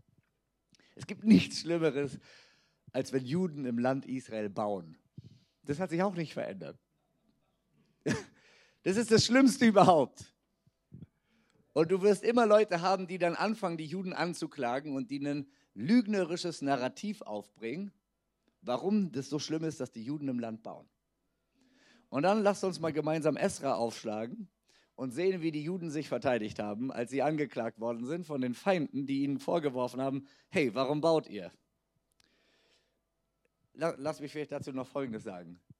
Wer sind die Israelis, die am meisten dämonisiert werden in der Presse und die, am, am, die die allerschlimmsten Israelis überhaupt sind. Wie nennt man die? Die Siedler nennt man die. Lasst mich euch was über die Siedler sagen. Die, Ju die Juden heutzutage, die uns Christen am nächsten stehen und die geistlich am weitesten sind, die am nächsten dran sind, die Decke von sich runterzukriegen, die an den Verheißungen und den Prophetien festhalten, das sind die Siedler. So. Und ich war schon da. Ich kenne da einige. Ich habe da einige Freunde. Und, und äh, ich glaube, das ist nicht umsonst, dass sie so dämonisiert werden und so verachtet werden. Und sie werden dargestellt, als wenn sie Terroristen wären. Ich habe da noch keine Terroristen getroffen. Das heißt nicht, dass es keine gibt, weil es gibt tatsächlich in der Siedlerbewegung eine radikale Minderheit, die von der restlichen Siedlerbewegung absolut verabscheut, verachtet und ausgeschlossen wird, äh, die, die auch Steine schmeißen und äh, ja, so ein Brandbombenattentat gab es, Baruch Goldstein in Hebron. Ich weiß diese Dinge. Äh, von daher, ich will nicht alle Siedler heilig sprechen, wir müssen differenzieren, aber in der Mehrheit sind es Leute, die ein modernes, ein modernes und angenehmes Leben verlassen um die alttestamentlichen Prophetien zu erfüllen. Und die bauen Weinberge in Samaria, weil Jeremia gesagt hat, und sie werden Weinberge pflanzen in, in Samaria. Ja, und da kommen wir gleich hin. Deswegen, da reden wir über den politischen Teil. Und das ist gut, dass Sie das sagen, weil es ist eben nicht gegen internationales Völkerrecht, sondern Gott hat damals im, in der Antike wie heute in der Moderne dafür gesorgt, dass Israel einen legitimen Anspruch auf das von Gott gegebene und verheißene Land hat und dass der schriftlich im Völkerrecht etabliert ist. Und jetzt gehen wir gemeinsam in Esra. Ich, ich komme auf Ihre Frage zurück und wir wollen das gemeinsam klären. Wir können das wunderbar miteinander besprechen. Esra 5, Vers 17. Und nun, wenn es dem König gefällt, so lasse er im Schatzhaus des Königs, das dort in Babel ist, nachforschen, ob wirklich vom König Kyros befohlen worden ist, dieses Haus Gottes in Jerusalem aufzubauen. Und der König sende uns seine Entscheidung darüber. Da befahl der König Darius, dass man im Urkundenhaus nachforschen solle, wo die Schätze von Babel aufbewahrt wurden. Da fand man in Achmeta, in der Königsburg, die in der Provinz Medien liegt, eine Schriftrolle. Darin war folgende Denkwürdigkeit niedergeschrieben. Im ersten Jahr des König Kyros befahl der König Kyros betreffend des Hauses Gottes in Jerusalem. Das Haus soll wieder aufgebaut werden als eine Stätte, wo man Opfer darbringt. Sein Grund soll tragfähig sein, seine Höhe 60 Ellen und seine Breite auch 60 Ellen. Drei Lagen Quadersteine und eine Lage neuer Balken und die Kosten sollen vom Haus des Königs bestritten werden. Dazu soll man die goldenen und silbernen Geräte des Hauses Gottes, die Nebukadnezar aus dem Tempel in Jerusalem weggenommen und nach Babel gebracht hat, zurückgeben, damit sie wieder in den Tempel in Jerusalem an ihren Ort gebracht werden, und du sollst sie im Haus Gottes niederlegen. So haltet euch nun fern von dort, du Tatnai, Statthalter jenseits des Stromes, und du Seta Bosnai und eure Genossen, das waren also königliche Minister, damit sie äh, und eure Genossen, die Aphasachiter, die ihr jenseits des Stromes seid, lasst sie arbeiten an diesem Haus Gottes. Der Statthalter von Juda und die Ältesten der Juden sollen das Haus Gottes an seiner Stätte wieder aufbauen. Auch ist von mir befohlen worden, wie ihr diesen Ältesten Judas behilflich sein sollt. damit sie dieses Haus Gottes bauen können. Man soll aus den Gütern des Königs von den Steuern jenseits des Stromes, also von euren Steuergeldern, äh, ja, Gott hat, der König hat quasi gesagt, von den Steuergeldern der Feinde soll man das bezahlen. Diejenigen, die ihm geschrieben haben, das zu verhindern, von euren Steuergeldern soll man das bezahlen. Ich sage nur, wie es in der Bibel steht. Äh, man soll aus den Gütern des Königs von den Steuern jenseits des Stromes diesen Leuten die Kosten genau erstatten, damit sie nicht behindert werden und was sie benötigen an jungen Stieren und Widdern oder Lämmern als Brandopfer für den Gott des Himmels oder an Weizen, Salz, Wein und Öl, das soll ihnen nach Abgabe der Priester in Jerusalem täglich gegeben werden, ohne Verzug, damit sie dem Gott des Himmels Opfer lieblichen Geruchs darbringen und für das Leben des Königs und seiner Söhne beten. Und dann sagt er noch, wer auch immer sich dagegen auflehnt, der soll an seinem Haus angehängt werden. Und worauf haben sie sich berufen? Sie haben gesagt, der König lasse nachforschen in den Archiven und da wird es ein Gesetz geben, dass der König Kyros uns befohlen hat, hier das Haus zu bauen. Wir haben laut internationalem Recht Anspruch, hier zu bauen. Überprüft es mal. Und damals wie heute ist es so, dass die Urkunden und die Texte, die den Juden Anspruch am Land Israel geben, dass sie in Vergessenheit geraten sind und in irgendeinem Archiv verstauben. Damals wie heute ist es so. Auch heute sämtliche Resolutionen der UNO, sämtliche Resolutionen der EU beginnen immer mit einem Prolog. Und in dem Prolog wird sich auf die bereits vorher zu dem Thema erlassenen Resolutionen und Entscheidungen berufen. Und dann kommt Inbezugnahme auf und dann kommt eine ewig lange Liste von Resolutionen, die im Laufe der Zeit sich angesammelt haben und die quasi den Korpus an Gesetzestexten zum Thema bilden. Und Sie gehen immer nur zurück bezüglich Israel. Wenn Sie über Israel eine Resolution erlassen, gehen Sie maximal zurück bis zur Resolution 181 von 1947, dem sogenannten UN-Teilungsplan, äh, in dem die UN damals abgestimmt hat, äh, einen jüdischen Staat und einen arabischen Staat zu, zu gründen im Rest, restlich verbliebenen Land Palästina, weil zwei Drittel sind ja schon gegeben worden, um den Staat Transjordanien zu gründen ein Drittel des, des, Gebiets war noch in etwa übrig und dann hat man gesagt, und dann sollen ein jüdischer Staat entstehen und ein arabischer Staat. Die Juden haben gesagt, okay, machen wir, nehmen wir an und sie haben in ihrer Unabhängigkeitserklärung sich darauf bezogen und haben gesagt, und auch in Bezug auf die äh, Resolution 181 der äh, UNO-Generalversammlung gründen wir einen jüdischen Staat. Was war die Reaktion der Araber? Sie haben fünf Armeen geschickt. Und man darf diese historischen Fakten einfach mal so benennen, wie sie sind. Äh, wer, wer war der Angreifer und wer waren diejenigen, die nicht angegriffen haben? Die Angreifer waren damals die Araber. Und Israel, äh, alle Resolutionen der UNO und der EU gehen immer nur bis zur Resolution 181 zurück, als wenn damals die Geschichte begonnen hätte. Und wisst ihr was? Alle Rechte, die Israel an dem Land Israel hat, gehen auf die Zeit weit vorher zurück, auf die 1920er Jahre. Weil, und jetzt kommen wir in die Moderne, nach dem oder während des Ersten Weltkriegs kämpfte das Osmanische Reich, was von, 19, äh, von 1517 bis 1917 auch das Gebiet von Israel, das Land Kanaan, beinhaltete, äh, kämpfte an der Seite der Verlierermächte des Ersten Weltkriegs, an der Seite Deutschlands. Und das Osmanische Reich ist nach dem Ersten Weltkrieg zusammengebrochen, auseinandergebrochen. Deswegen gab es damals in 1917 die Balfour-Erklärung. Äh, deswegen gab es in 1916 das Sykes-Picot-Abkommen zwischen Frankreich und Großbritannien, weil die Franzosen und die Briten damals gegen die Osmanen gekämpft haben. Und es zeichnete sich ab, das Osmanische Reich wird zusammenbrechen. Was machen wir mit den Gebieten? Und in der damaligen Zeit gab es ein Prinzip, was in der Politik ganz neu war, was äh, wir biblisch nachlesen können, auch wieder bei Jesus. Jesus prophezeit und sagt, und es wird eine Zeit kommen, wenn ihr den Feigenbaum ausschlagen seht und alle Bäume ausschlagen seht, dann wisst ihr, der Sommer ist nahe. Und der Feigenbaum ist in der Bibel ein Bild für Israel und alle Bäume sind dann andere Nationen. Und das war die Zeit, in der der Kolonialismus weltweit zum Ende kam und zum Ende des Kolonialismus überall Nationen gegründet wurden. Und das Prinzip, was äh, der damalige Präsident Amerikas Woodrow Wilson äh, vor Augen hatte, war das Prinzip der Selbstbestimmung der Völker. er hat gesagt, jede, jedes Volk soll sich selbst bestimmen. Und das war das Prinzip, äh, was, was damals neu in die politische Ebene reinkam. Und nach diesem Prinzip haben die Briten und die Franzosen angefangen zu verhandeln und zu gucken, wer von uns würde welches Gebiet des Osmanischen Reiches bekommen, um dort Nationen hervorzubringen. Dass jedes Volk sich selbst äh, irgendwo idealerweise später regieren kann.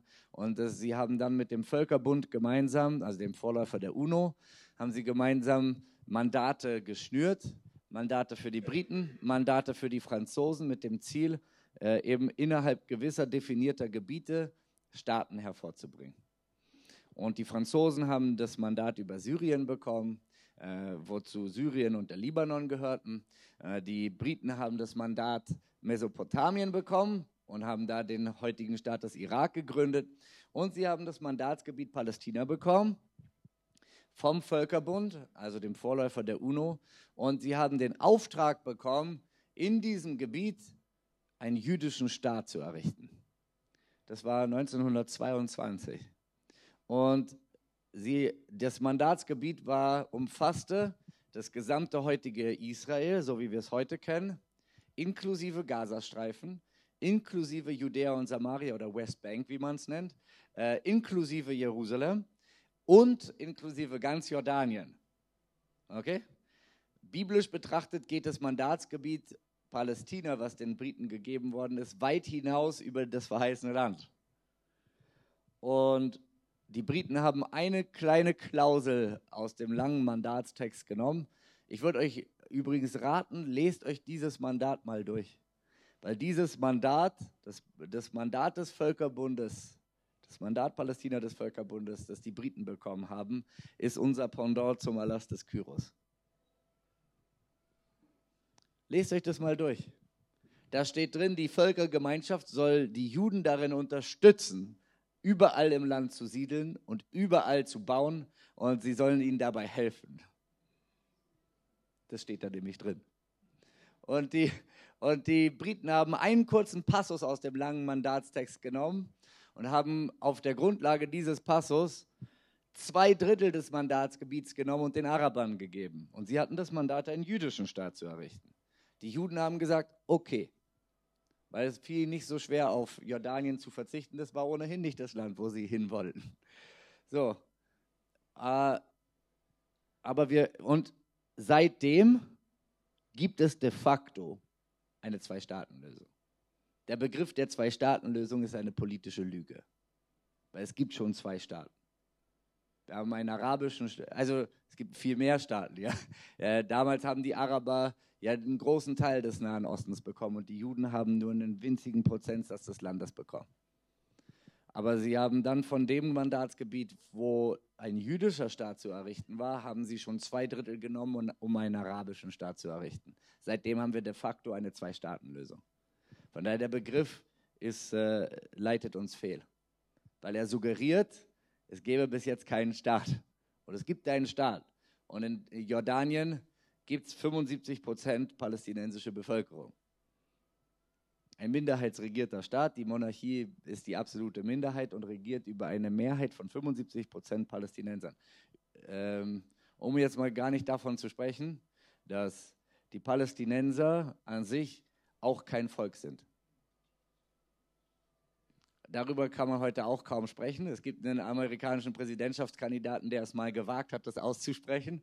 Und da hat er so einen Sturm der Entrüstung geerntet, dass er sich dem nicht widersetzen konnte. Aber wenn man sich die historischen Fakten anschaut und äh, die, die Sachlage, wie sie da liegt, dann äh, haben die Araber in den 60er Jahren äh, das Volk der Palästinenser kreiert, um politischen Druck auf Israel auszuüben. Die Palästinenser sind kulturell, religiös, historisch, ethnisch Araber. Es, gibt kein, es gab nie einen, Staat, einen palästinensischen Staat, es gab nie eine palästinensische Kultur, äh, es gibt keine, kein palästinensisches Ethnikum, sondern sie sind Araber und die, die Palästinenser haben das in den 60ern offen zugegeben, äh, dass sie diese Gruppe gegründet haben mit dem Ziel, äh, eine Gruppe zu haben, die noch nach dem Prinzip der selbstständigen Nationalstaatlichkeit einen eigenen Staat noch nicht bekommen haben soll. Damit sie sagen können, wir brauchen auch noch einen Staat. Weil die Araber hatten ja nun schon Staaten bekommen. Die konnten also nicht mehr sagen, hey, wir wollen gerne eine Zwei-Staaten-Lösung für uns haben. Hätte man sagen können, hey, ihr habt schon genug Staaten bekommen, jetzt lasst halt. Äh, aber die Palästinenser behaupten bis heute, wir haben keinen Staat bekommen. Sorry, jetzt bin ich auf den Knopf gekommen. Und, äh, und, sie, und sie sagen, die Juden haben uns unser Land weggenommen. Und das ist eine ziemlich schwierige Frage. So eine Frage gab es in der Menschheitsgeschichte noch nie. Äh, und ist zugegebenermaßen ein schwieriger Fall, weil es unbestreitbar, dass die Araber, die bis, 1900, bis Anfang des 20. Jahrhunderts dort gelebt haben, über Jahrhunderte und Generationen hinweg dort gelebt haben. Oder? Ist unbestritten so. Das kann man auch gar nicht leugnen und will auch niemand leugnen. Und dass sie eine tiefe Verbindung zu dem Land haben kann und will auch niemand leugnen. Und jetzt ist es zum ersten Mal in der Geschichte so, dass nach 2000 Jahren ein Volk in sein Land zurückkehrt. äh, und Derek Prince sagt dazu immer nur, äh, ja, er, dass seine Frau immer gesagt hat, wenn wir denen, seine Frau war denen, ja, wenn wir denen in eine Diaspora zerstreut worden wären, nach 100 Jahren hätte es keine Dänen mehr gegeben, weil wir wären komplett assimiliert gewesen. Dass überhaupt ein Volk über 2000 Jahre lang seine Identität bewahren kann, ist ein Wunder dass sie nach 2000 Jahren die hebräische Sprache wiederentdeckt haben, die bis dahin eine rein sakrale Sprache war, ist ein Wunder. Dass sie heute als Währung wieder Schekel haben, äh, wie sie damals Schekel hatten, ist auch ein Wunder. Und jetzt kommt nach 2000 Jahren ein Volk zurück. Das, das, Volk war 2000 Jahre lang nur in einem, es gab immer eine jüdische Minderheit im Land Israel, immer. Immer. Die haben sich in den schlimmsten Zeiten gehalten, aber sie waren immer nur eine kleine Minderheit. Äh, die Juden überall auf der Welt haben jedes Jahr, haben sie äh, zu den hohen Festen gesagt, nächstes Jahr in Jerusalem. Jede jüdische Hochzeit wird geschlossen mit äh, dem Spruch aus dem Buch der Psalmen, vergesse ich dich, Jerusalem, so vergesse mich meine Rechte. Jede jüdische Hochzeit ist über der Bedeutung Jerusalems geschlossen worden. Und bis heute nennen die Juden die Rückkehr ins Land Israel Aliyah. Aliyah bedeutet hinaufziehen. Und das heißt, ihr endgültiges Ziel ist, hinaufzuziehen nach Jerusalem und zurückzukommen nach Jerusalem. Sie haben 2000 Jahre lang daran festgehalten. Generation um Generation hat gesagt, und wir werden nach Jerusalem zurückkommen, weil Gott hat es uns verheißen. Das ist die größte Geduld der Menschheitsgeschichte und wir beschweren uns, wenn wir mal auf einen Gebetssaal liegen, fünf Jahre warten müssen. ja, und ich sage nicht, du sollst fünf Jahre, du sollst äh, so beten, dass du davon ausgehst, das kriegst du nur fünf Jahre später. Möge Gott es dir schneller geben. Ich sage nur, äh, die Bibel sagt, mit Glauben und Geduld müssen wir die Verheißung erben. Und die Geduld des jüdischen Volkes hielt 2000 Jahre. Darin sind sie uns schon ein großes Vorbild. Und sie haben 2000 Jahre nicht aufgegeben und 2000 Jahre festgehalten. Und sie sind zurückgekommen dahin, aber sie waren 2000 Jahre nicht da. Und 2000 Jahre lebten dort andere Leute. Und jetzt haben wir eine wirklich vertrackte und schwierige Situation. Und wisst ihr, was das Krasse ist, dass die Weltgemeinschaft in der Sanremo-Resolution 1920 und im Völkerbundsmandat Palästina von 1922 gesagt hat, wir erkennen das Recht der Juden an dem Land an, weil sie schon mal da waren. Und es wird eine Wiederherstellung des jüdischen Staates. Das heißt, die hatten die, die ich glaube, das war auch so ein Moment, wo wer auch immer das damals geschrieben hat, den Geist äh, aufgemacht bekommen hat vom Herrn, weil sie haben ein 2000 Jahre altes Anrecht an dem Land anerkannt. Das ist gigantisch. Und sie haben das anerkannt und haben gesagt, weil es schon mal da war, reden wir von einer Wiederherstellung eines jüdischen Staates. Und es waren keine Kolonialisten, das waren keine Imperialisten, das waren nicht solche Leute, die äh, in fremdes Land hineingehen, um da ihre Herrschaft aufzubauen, sondern sie, sie, sie kamen zurück in ihr eigenes, aber gleichzeitig gab es da auch andere, die da ihr eigenes hatten. Versteht ihr? Die, das ist die Krux, die dem, die dem Nahostkonflikt zugrunde liegt. Es, das ist eine super schwere Gemengelage, aber vom internationalen Recht her und vom geistlichen Recht her, ja, von den Verheißungen her, haben die Juden alles Recht, da zu siedeln. Und im britischen Mandat Palästina, jetzt haben die Juden auf alles Land östlich des Jordans verzichtet. Aber alles Land westlich des Jordans gehört nach dem Völkerbundsmandat Palästina weiterhin exklusiv dem jüdischen Staat. Und da ist impliziert Judäa und Samaria die Westbank, impliziert Jerusalem, ganz Jerusalem. Jerusalem wird im britischen Mandat kein einziges Mal erwähnt. Kein einziges Mal. Aber implizit steckt es in dem Gebiet komplett drin.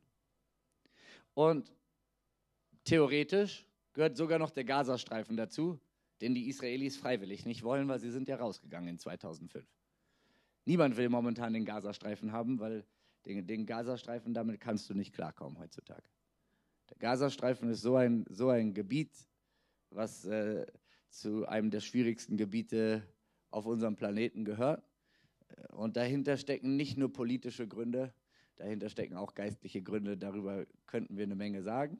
Äh, aber aber der, der, Ägypten will den Gazastreifen nicht haben, Israel will den Gazastreifen nicht haben. Und beide finden keine bessere Lösung gegenüber dem Gazastreifen, als ihn einfach abzuschotten. Und wenn sie könnten, dann würden sie irgendwie eine Kuppel drüber bauen, damit sie die Raketen nicht mehr rüberschießen können. Aber, aber sie versuchen eigentlich nur hinzukriegen, lasst uns in Ruhe. Das versuchen beide hinzukriegen, Ägypten und Israel. Und das gerät, auch auf den Vergessenheit. Die Ägypter riegeln den Gazastreifen ganz genauso hermetisch ab, weil der Gazastreifen macht nur Probleme. Und, und ich rede nicht gegen die einzelne Person, die in Gaza lebt. Versteht mich nicht falsch. Weil humanitär ist das eine Katastrophe, was dort abläuft.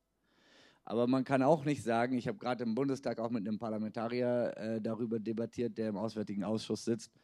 Ja, äh, man kann auch nicht sagen, Israel ist schuld für das, was im Gazastreifen ist. Kann, also, kann ich nicht so stehen lassen. Weil Israel war da drin und hatte 11.000 Siedler drin, hatte die Armee drin. So lange war der Gazastreifen einigermaßen ruhig. Und dann ist Israel rausgegangen in 2005. Im nächsten Jahr haben die Bewohner des Gazastreifens in einer demokratischen Wahl die Hamas an die Regierung gewählt. Die Hamas hat die PLO aus dem Land vertrieben und seitdem bekommt Israel Raketen. Israel hat diesen Krieg nicht angefangen mit dem Gazastreifen.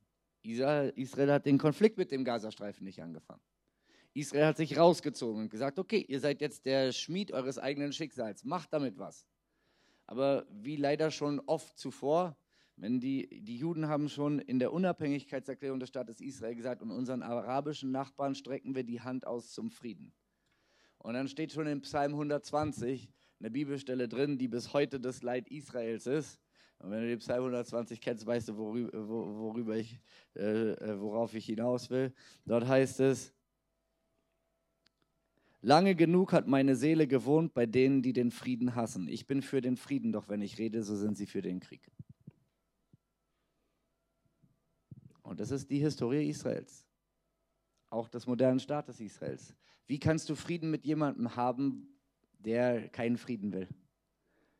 Ich bin verheiratet ich weiß, wie Konflikte funktionieren. Ich erlebe selber Konflikte. Ich glaube, jeder, der verheiratet ist, weiß, wovon ich rede.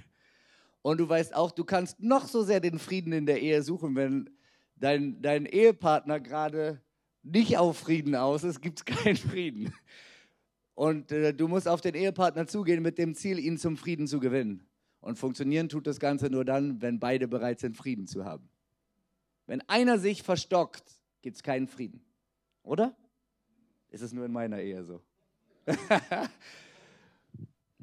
Und es funktioniert auf der Völkerebene ganz genauso. Die Israelis sind für Frieden. Die Israelis wollen den Frieden. Die Israelis, wir könnten eine ganze Liste machen von Friedensvorschlägen, die die Israelis mitgetragen hätten und die von arabischer Seite abgelehnt worden sind.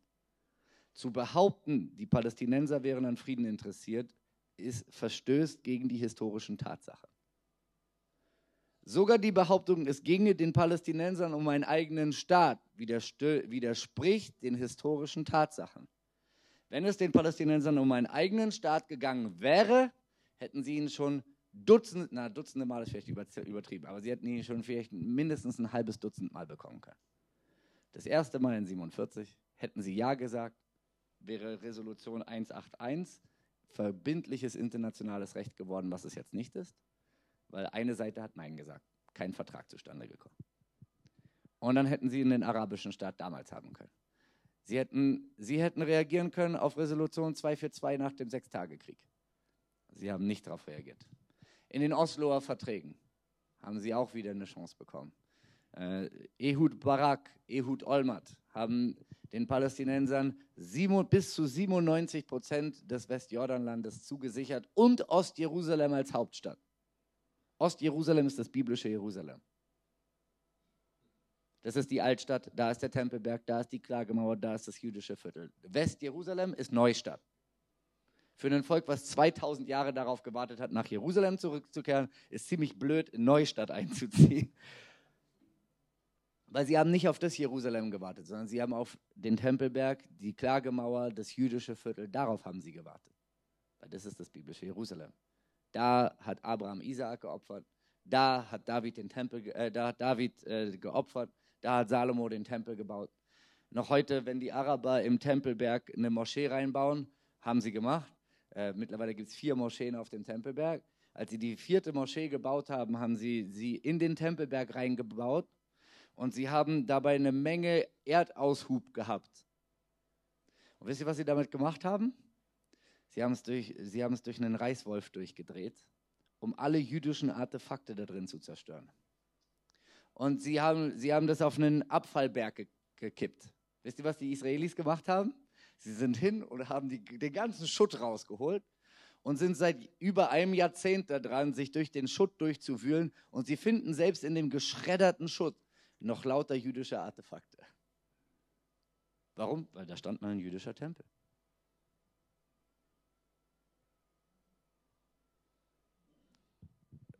Selbst als sie Ostjerusalem als Hauptstadt bekommen hätten und 97 Prozent der Westbank, haben sie womit reagiert? Mit einer Intifada. Rede ich von Frieden, sind sie für Krieg. Und sie haben jeden modernen Friedensvorschlag mit Gewalt beantwortet. Das war so unter Barack Obama. Das ist so jetzt unter Trump. Jetzt haben sie von vornherein ausgeschlossen zu verhandeln. Und schau mal, wie viele Raketen rüberfliegen. Und wir verlangen von Israel Dinge, die wir von keinem anderen Staat der Welt verlangen würden.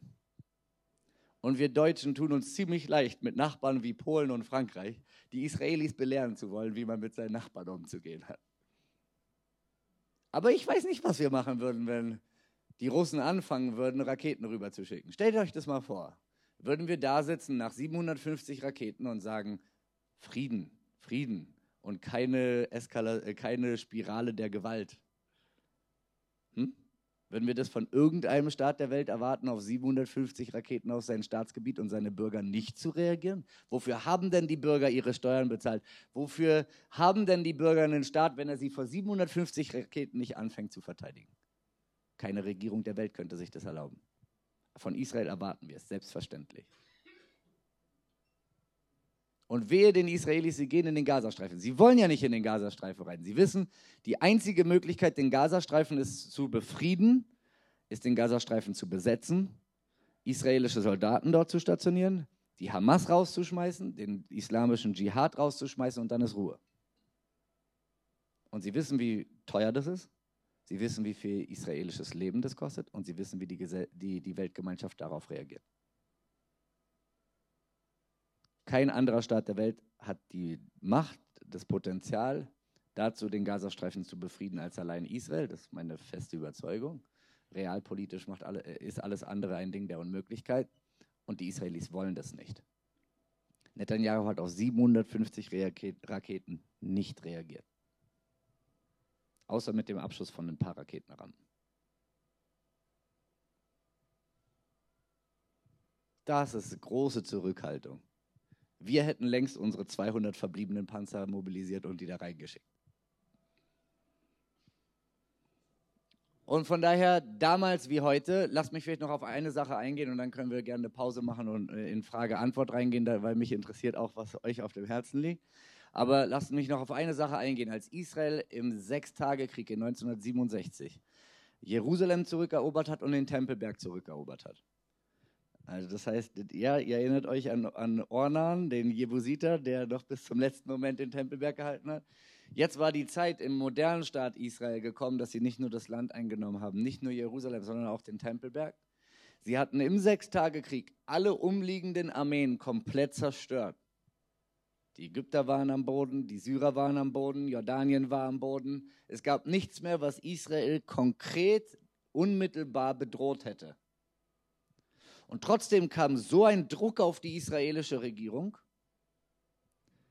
ich, ich kann den Druck nur geistlich erklären, dass der damalige Verteidigungsminister Moshe Dayan sich gezwungen sah, nur wenige Tage nach Einnahme des Tempelbergs, den Tempelberg an die, Mos an die Moslems zurückzugeben.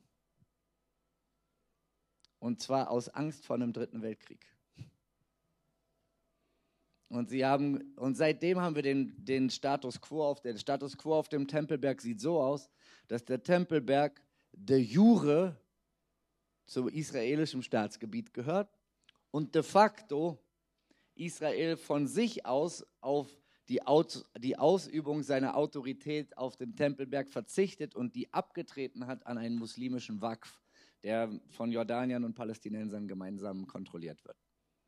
Und deswegen, de jure gibt es auf dem Tempelberg laut israelischem Gesetz Glaubensfreiheit, Religionsfreiheit. Hast du Glaubensfreiheit, wenn du warst? Wer von euch war schon mal in Jerusalem? Wer von euch war schon mal auf dem Tempelberg? Durftest du deine Bibel mit hochnehmen? Durftest du da oben beten? Lobpreis machen? Den Namen Jesus zur Hilfe anrufen? Ich auch nicht. Aber de jure hast du Religionsfreiheit. Aber de facto haben momentan nur Muslime dort Religionsfreiheit. Ich sag, und jetzt noch eine Sache zum Tempelberg. Vor ein paar Monaten gab es ein Terrorattentat auf dem Tempelberg und zwei Palästinenser haben zwei Polizisten erschossen mit, äh, mit Maschinenpistolen auf dem Tempelberg. Israel hat darauf reagiert, weil sie wussten, die Waffen sind über die Moscheen auf dem Tempelberg reingeschmuggelt worden. Israel hat angefangen als Reaktion auf einen Terrorattentat, bei dem zwei israelische Polizisten, die noch dazu Araber waren, äh, äh, Metalldetektoren auf dem Tempelberg aufzustellen. Eine übertriebene Reaktion? Nee, eigentlich relativ, re relativ rational. Am nächsten Tag war die islamische Welt in Flammen. In jeder islamischen Stadt waren Hunderttausende auf der Straße und haben demonstriert und haben angefangen aufzurufen um, für den Kampf für Al-Aqsa. Al-Aqsa ist die Moschee auf dem Tempelberg. An Al-Aqsa knüpfen die Muslime nicht laut des Korans, sondern laut muslimischer Tradition äh, die, die, Himmel, die, die Himmelsreise des Propheten Mohammed. Ähm, und, und bis jetzt seit den 1930er Jahren, als äh, Al-Husseini, der später SS-Führer wurde und mit Hitler zusammen kooperiert hat, der Mufti von Jerusalem, seit Husseini hat jede, jeder bewaffnete terroristische Angriff gegen Israel die Al-Aqsa-Moschee als Incitement benutzt. Sie sagen immer, Al-Aqsa wird angegriffen. Und dann kommt so ein mörderischer Hass auf die Muslime vor Ort, dass sie anfangen, Juden zu töten. Das ist die geistliche Gemengelage vor Ort. Und deswegen der Tempelberg ist äh, eine, eine Sache, die kannst du politisch kaum lösen. Der Einzige, der die Tempelbergfrage lösen kann, ist qualifiziert, Antichrist zu werden. Das ist biblisch betrachtet der Fall. Und äh, die Bibel sagt, der Antichrist wird es schaffen, die Jerusalem-Frage zu lösen, die Tempelberg-Frage zu lösen. Und er wird ähnlich wie Kyros den Tempelberg freigeben, dafür einen jüdischen Tempel zu bauen. Wir wissen nach Prophetien des Alten und Neuen Testaments, dass es einmal einen jüdischen Tempel auf dem Tempelberg noch geben wird. Und wer auch immer dafür Genehmigung gibt, ist der Antichristus. Warum? Weil er muss doch vor den Juden irgendwie eine Legitimität haben. Und was meinst du, was die Juden machen würden, wenn ihnen heute jemand erlauben würde, einen Tempel zu bauen? Oh, die würden ihm die Hände küssen. Und sie wissen aus dem Buch Jesaja, Gott selbst nennt ihn einen Gesalbten. Kyros nennt er einen Gesalbten, ein Messias, steht da im Hebräischen. Das heißt, sie werden sagen, das ist der Messias, er gibt uns den Tempelberg zurück. Und dann werden sie ihn annehmen. Und dann kommt später ein bisschen eine Verwerfung, aber darüber habe ich jetzt keine Zeit mehr zu sprechen. Äh, aber aber ich, ich wollte versuchen, so ein bisschen auszudrücken, das Paradox, dass Gott das Projekt Israel hervorgebracht hat, um die Nationen zu segnen und dass die Nationen proaktiv dem entgegenstehen, weil das Prinzip für die Nation ist ganz einfach. Biliam hat es ausgedrückt, der heidnische Prophet. Er hat gesagt, wer dich segnet, wird gesegnet sein. Bis dahin galt das nur für Abraham, aber dann für ganz Israel. Wer dich segnet, wird gesegnet sein. Wer dich verflucht, wird verflucht sein. Was wäre also der Weg für die Nationen, zum Segen zu kommen? Israel zu segnen. Was wäre der Weg der, für die Nation Israel zum Segen werden zu lassen? Gebt ihnen ihr Land zurück.